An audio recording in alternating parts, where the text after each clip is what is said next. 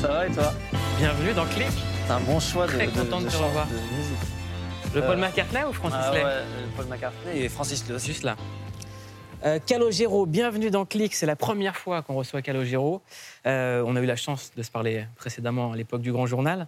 Euh, on vient d'entendre Paul McCartney, Ouais. euh, le morceau Live and Let Die. Live and Let Die. Euh, Paul McCartney, c'est quelqu'un qui a une grande importance dans l'histoire de Calogero. Pourquoi Ouais, parce que je pense que c'est un peu. C'est un peu, il y a lui et les autres pour moi.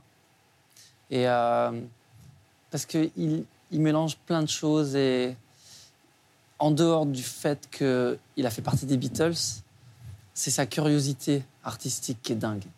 C'est-à-dire que allé voir Fela, euh, il, a, il, il- il bouscule en fait les choses. Et puis, euh, et puis c'est le patron pour moi, vraiment. Il est. Il y a une anecdote, je ne sais pas si elle est vraie. Il paraît qu'il vous a laissé un message Mm. et que vous avez toujours ce message. Mm.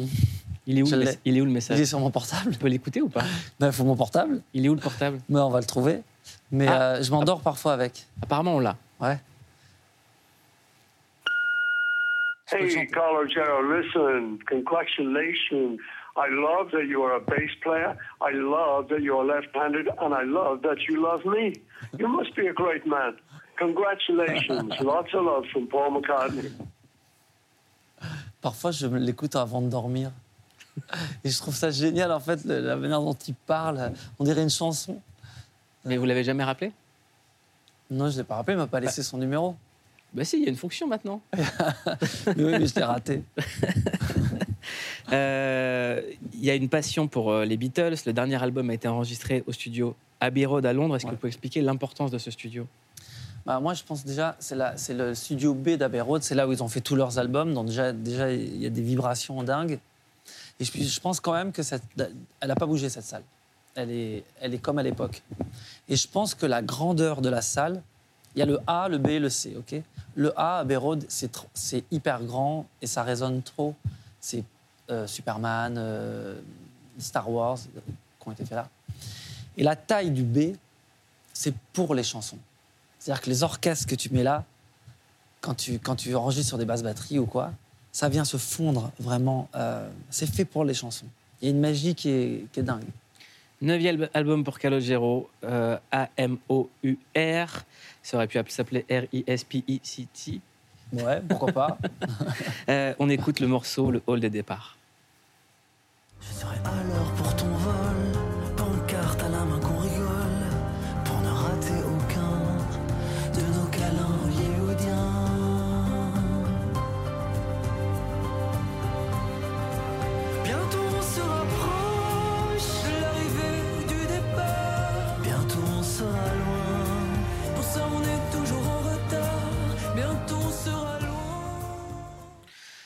Il y a plusieurs euh, fantômes qui hantent cet album. Il y a des fantômes amoureux, euh, parce que ça parle de rupture, on, y en a dans un instant. Mais il y a aussi Rachita, euh, à qui vous rendez hommage. J'aimerais. Ah sur le rythme de. Sur, en fait, AMOUR, le riff, il fait. Ça, j'ai joué à la guitare, ok Mais mon frère me l'a emmené avant ce riff et il, avait, il a mis une guitare tunisienne, je crois, avec, euh, avec un darbouka et tout. Et au départ, ça fait ting, ting, ting, ting, ting, ting, ting, Et en fait, ça fait longtemps que, euh, d'abord, je l'ai souvent croisé. Il a toujours été euh, très bienveillant avec moi. Et, et ça fait longtemps avec mon frère que la chanson, les riffs de Araya ou euh, Abdelkader, ça nous hante en fait. Et on se dit, à chaque fois, on se dit, euh, on se dit mais ce serait génial de pouvoir faire euh, ce genre de, de, de riff-là et de le mettre en pop. Et donc j'ai pris la guitare tunisienne de mon frère et j'ai branché la télécaster et ça a donné une autre couleur. J'aimerais vous soumettre la devise de Rachita qui m'a dit un jour Je ne changerai pas de route à cause de mon nom et je ne changerai pas de nom à cause de ma route. Est-ce que ça vous parle? Ça me parle un peu. Pourquoi? Ben parce que euh, moi, je crois qu'il faut euh, rester toujours sur sa route. Et quand on est dans la merde, il faut pas le dire. C'est beau, Calogero. Calogero, quand vous entendez euh, les, les gens qui sont au coiffeur euh, parler de l'éducation à l'ancienne, est-ce que ça vous interpelle? Moi, j'ai pas de, de règles particulières sur le...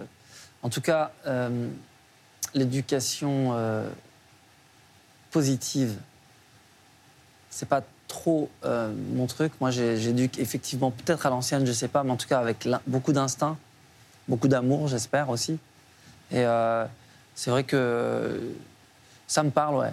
En tout Est-ce cas, que c'est vrai qu'une prof vous a frappé parce que vous n'avez pas, mis un point sur un i? Les points sur les i, ouais. Euh, premier jour de CEP, ça. J'ai reçu. J'ai une série de, de- de claques, ouais. Je- et c'est peut-être pour ça d'ailleurs, peut-être que pour ça que j'étais en échec scolaire après, pour le reste de la Ouais. scolarité. Ça vous a marqué, traumatisé? Ah ouais. Et- Ça, fait, ça, ça fait, ça fait mal une paire de claques, euh, sur- surtout quand. euh, c'est drôle parce que symboliquement, c'est les points sur les i. Et quand vous êtes monté à Paris, euh, vous avez pris J'ai appris à mettre les points sur les i. C'est ça, vous avez pris des, des cours d'orthographe? J'ai j'ai fait de toute façon un petit peu de.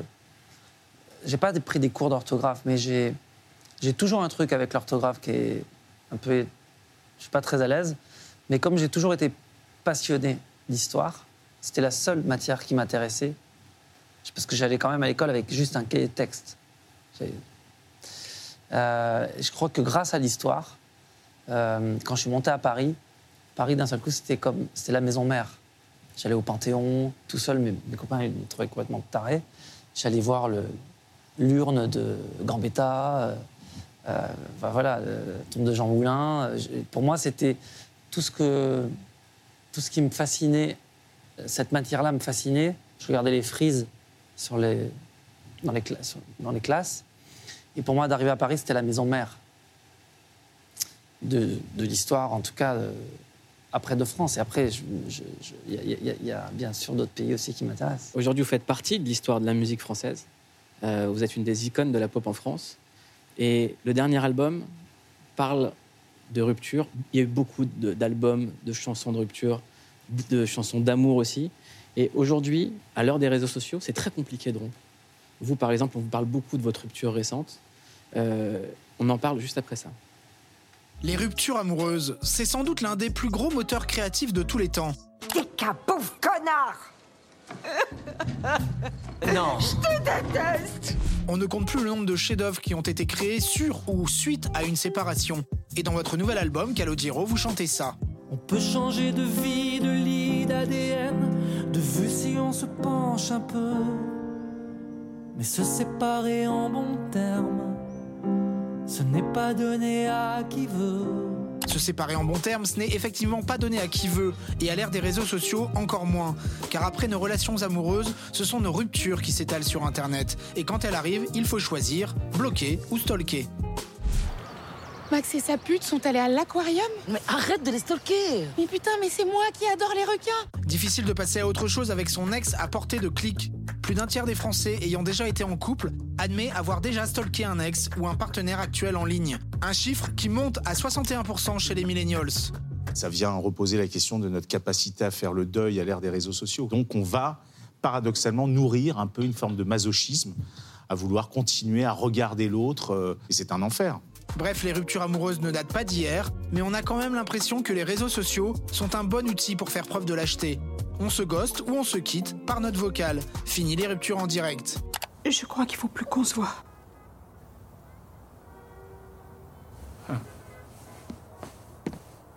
Alors, à l'ère des réseaux sociaux, comment bien gérer sa rupture en ligne?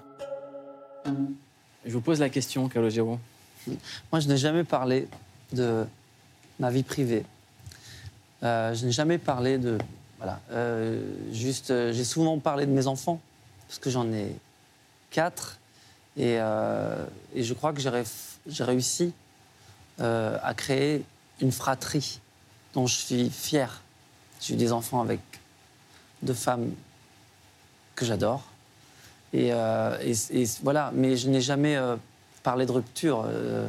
Mes chansons, là, dans le dernier album, parlent bien entendu dénouement heureux, parlent de, de rupture amoureuse, mais euh, la fin de la chanson dit est-ce qu'on peut passer pour des fous si on se tient la main, si on se tient la main alors qu'on est, euh, alors que c'est fini depuis longtemps nous deux? Ça veut dire, on peut continuer à aimer quelqu'un même en étant séparés, mais ça ne veut pas dire forcément que c'est ma vie. Moi, j'aime me Il a- mettre. à- Il y a quelque chose qui, qui est différent pour vous, c'est la célébrité. Alors ça, oui, en tout cas, la célébrité peut-être m'aide à ne pas être trop sur les réseaux. Euh, peut-être aussi parce que c'est ma nature Mm.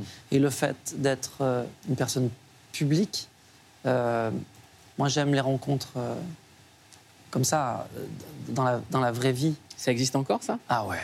Comment vous faites Vous m'expliquez Mais il faut, faut juste euh, marcher. Ouvrir les mains comme ça Non, marcher et, et vivre. Et, et moi, c'est ce que je préfère. Et euh, c'est vrai qu'aujourd'hui, c'est le monde d'aujourd'hui. Il est comme ça. Il y, a, il y a- il y a des sites de rencontres, il y a des.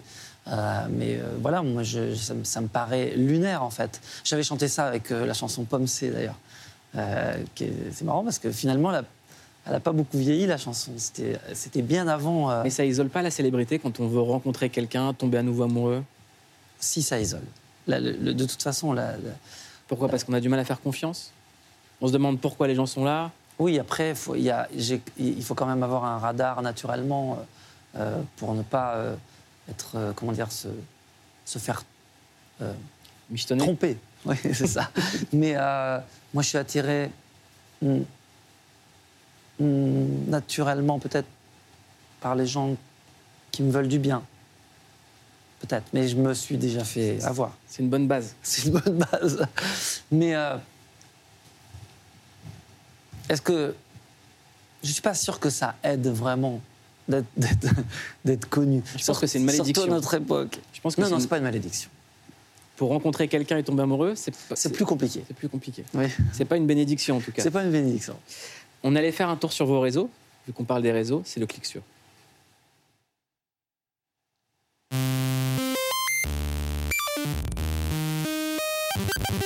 On a cliqué sur vous, Calogero. Et en vrai, on n'était pas giga rassurés. Je suis pas un dingue des réseaux sociaux. Bah, merci d'être passé, c'était hyper cool. Bon, ayant besoin de remplir nos frigos, on a quand même cliqué sur vous. Et il faudrait être aveugle pour pas voir que vous êtes fan de musique et d'instruments. D'ailleurs, vous êtes super balèze en air piano. Et quand vous êtes en studio, vous faites des cours pour apprendre à applaudir. Oui, ok. Bon, euh. On, on enchaîne?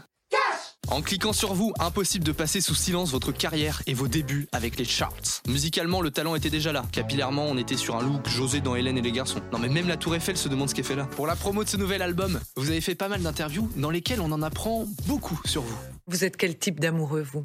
Alors je, ben, je vous le dirai pas. Vous avez quel âge? Je vous dirai pas. Mais euh, vous me ferez pas dire ce que j'ai pas envie de dire. Bon, bah merci d'être venu. Du coup, pour échapper à ces questions, vous enchaînez les déclarations choc. Une chanson, ça s'écoute. La, la- la scène et les, et les disques, c'est très différent. Des déclarations qui font merveille, au point que des studios portent votre nom. Et cela vous fait vraiment chaud au cœur. C'est officiel et ce studio portera bah, ton nom. Voilà, désormais. Super, mais je suis très touché, hein. ça me touche beaucoup. J'ai pas de. Ouais, ouais, Petite vraiment. surprise. Ah, ah oui, ça, ça se voit. Et quand vous racontez votre vie, on se rend compte que vous avez des occupations de dingo. J'ai- j'ai- j'ai- Je fais souvent des, des, des collages. À bientôt alors. Ah, salut. Quelle vie de fou Papy Vol. tu, tu te rappelles de l'émission Papy Vol C'était génial.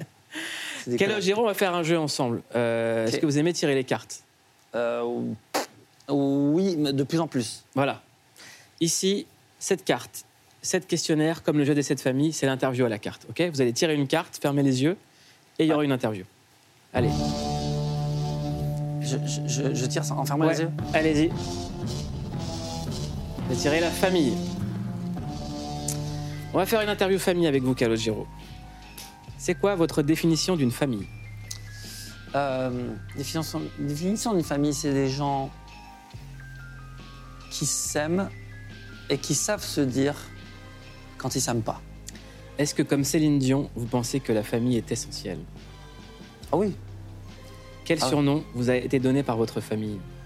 Euh, Lillo. Lillo, c'est beau. Est-ce- Qu'est-ce que vos parents vous ont transmis? Ils m'ont transmis de l'amour. Est-ce que les repas de famille sont une fête ou une défaite? Ça peut être un cauchemar. Dans quel genre de situation? Bah, ça peut être génial et en même temps, ça peut. je pense qu'avec. J'ai une, théorie. Les dîners FADD. Il faut éviter les dîners FADD. Fatigue, alcool, discussion, digestion. Et ce, ce cocktail-là, en couple, il faut en faire, faire très attention. Par exemple, au resto un peu trop chic, parce que le serveur, il vient tout le temps te demander, euh, il vient tout le temps te dire ce que tu as dans l'assiette au moment où tu as un truc important à dire. Et ça fait très vite un repas FADD, mais en famille aussi, parce que avec l'alcool, avec tout ça, il y a des. Dans, dans- c'est comme les festen, tu, Ouais. On évite le FADD. Ouais. Calogero, vous êtes dans Click, on adore conseiller des choses à regarder et on vous les pitch, c'est le bad pitch. American Horror Story saison 12, c'est l'histoire d'une actrice qui devient célèbre mais qui n'arrive pas à avoir d'enfant et qui se dit que prendre Kim Kardashian comme attachée de presse, c'est une bonne idée pour mieux supporter cette mauvaise passe. Sure. Après la maison hantée, le couvent ou l'hôpital psychiatrique, Ryan Murphy nous propose de nous faire flipper grâce à la maternité. On adore. Mais ce qu'on adore le plus, c'est regarder souffrir l'héroïne de la saison, qui est quand même absolument imblairable. Déjà, elle vit à Brooklyn Heights, dans un appart où on pourrait se déplacer en roller, attention, effets spéciaux. Et puis elle a tout l'attirail de la meuf qu'on déteste. Le manteau XXL, le bonnet rose, les lunettes de soleil alors qu'il n'y a pas de soleil, le sac dans la pliure du coude, bref, c'est une pétasse. Son mec a l'air boring de ouf, mais on le sauve parce qu'il est galeriste à Berlin, même si ça se touche un peu parfois, l'art contemporain. I Ensemble, ils essaient de faire une fécondation in vitro dans une clinique qui a plus de moyens que le budget pluriannuel de l'hôpital public en France. Puis, en mangeant des salades chou kale, graines de chia à 600 dollars, ils parlent des études de leur futur enfant qui n'existe donc pas encore. Un sup, trois claques. I'm a massive cunt. Ah bah enfin une qui a du recul sur elle-même, c'est pas trop tôt. En attendant, notre héroïne, elle mérite clairement de souffrir. L'avoir refermé très fort sa grosse porte à galandage qui, pense-t-elle, va lui suffire pour rester en sécurité alors que quelqu'un s'est introduit chez elle, c'est un vrai petit plaisir. Et alors quand Kim Kardashian apparaît à l'écran, That you on a bad day is like Hillary Swank on a great one. c'est Golden Globe de la révélation féminine directe. Oui, pas Oscar, faut pas exagérer non plus. Oh my god. Oh my god. Oh my god. Bisous. Calogero, vous êtes dans Click, on va jouer à un petit jeu ensemble. Ok. Une Je suis minute. mauvais pour les jeux. Mais si, mais il est super. Euh, ouais. Calogero, super. On joue avec Calogero le matin, le soir, il joue, après il joue encore. Une minute pour répondre à un maximum de questions, ok? C'est l'interview rebours. Waouh. Allez, c'est parti. Top chrono, quelles sont les premières paroles de chansons qui vous viennent en tête Euh, je me lève. Vous avez un numéro fétiche 7. C'est quoi l'erreur que vous referez jamais Euh, je sais pas. La chose la plus folle que vous ayez fait avec de l'argent Oh, de guitare. Guitare, guitare. C'est quoi le bruit qui vous agace le plus Hmm, euh, tondeuse à gazon. Pour qui vous voterez jamais Oh, c'est évident. Enfin, les extrêmes. Qu'est-ce que vous savez faire de vos mains Euh, musique et euh, faire à manger. Si on vous offre un détective privé, vous enquêtez sur qui Non, ça non, c'est pas mon truc. Quelle addiction vous voulez arrêter Ah, je vous dirais pas. Si vous aviez un super pouvoir, ce serait lequel Euh, ce serait. euh, c'est trop compliqué. J'ai l'intelligence en escalier, ça va pas. Si vous aviez un membre en plus, ça serait quoi et où? Un moment en plus, ça serait quoi et où? quoi et où?